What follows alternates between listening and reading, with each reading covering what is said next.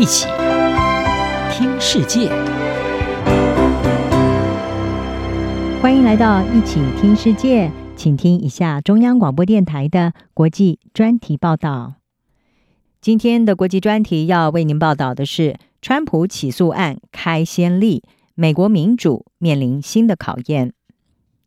美国前总统川普因为向成人片的女星支付了封口费，遭到起诉，也让川普成为美国将近两百五十年历史以来第一位面临刑事指控的在位或者是卸任总统，并且可能为他争取二零二四年共和党总统候选人的提名带来变数。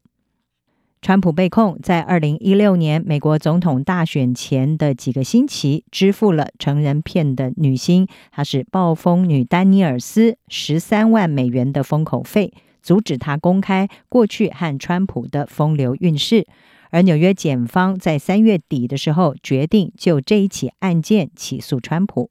除了这起案件，川普目前也因为企图要推翻乔治亚州二零二零年大选的选举结果，还有二零二一年一月六号川普的支持者攻击国会大厦等等事件，面临多项的重罪调查。川普他否认所有对他的指控，并且在社群媒体平台上面是坚称他是激进左翼民主党调查的受害者。川普和他的盟友在被起诉之后，也批评美国已经成为第三世界国家，或者他说是香蕉共和国。虽然美国过去从来没有任何的卸任元首遭到司法起诉，但是呢，前元首面临法律审判，甚至成为阶下囚的案例，过去数十年来在世界各地是不少见的，其中不乏美国的民主盟友。《纽约时报》是指出，光是过去十五年，法国前总统希哈克和萨科吉，还有南韩前总统李明博以及朴槿惠，意大利的前总理贝鲁斯科尼，这些人都因为涉及刑事案件而被起诉，并且遭到了判刑。阿根廷、巴西、巴基斯坦、秘鲁、南非还有台湾都有卸任的民选领袖遭到定罪的案例。而在日本，前首相田中角荣曾经在一九八零年因为收贿案遭到判刑。以色列的现任总理尼坦雅胡也因为涉入贪腐案件，正面临司法审判。事实上，最接近遭到司法追诉的美国总统是一九七零年代的总统尼克森。当时他因为水门案丑闻辞职下台，但是呢，继任的总统福特在一个月之后宣布特赦尼克森，也让他免于遭到起诉。福特会特赦尼克森的部分原因是为了避免美国陷入严重的政治分歧。尽管有人认为这是一项历史性的错误决策。但是呢，有不少人认为这是修复美国的必要手段。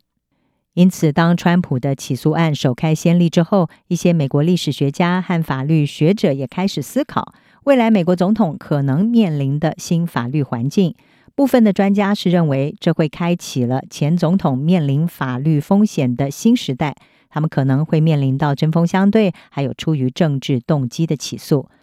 哈佛大学历史学家莱波尔，他向《华盛顿邮报》是指出，问题不在于这么做，而是在于形成惯例。他认为，如果它发生一次，法治就会成立；如果它发生在每一任总统之后，法治就会丧失。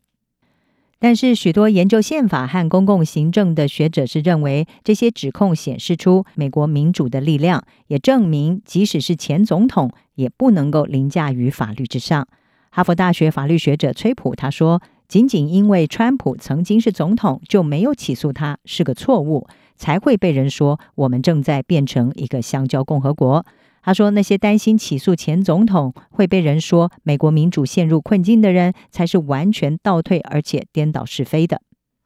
总统历史学家贝西洛斯表示：“美国不起诉前总统的悠久传统，有部分是因为整体来说，从犯罪的角度来看。”总统的不当行为没有达到很紧急的程度，还有一些看法是认为前总统应该要享有某种普通公民所不具备的君主豁免权。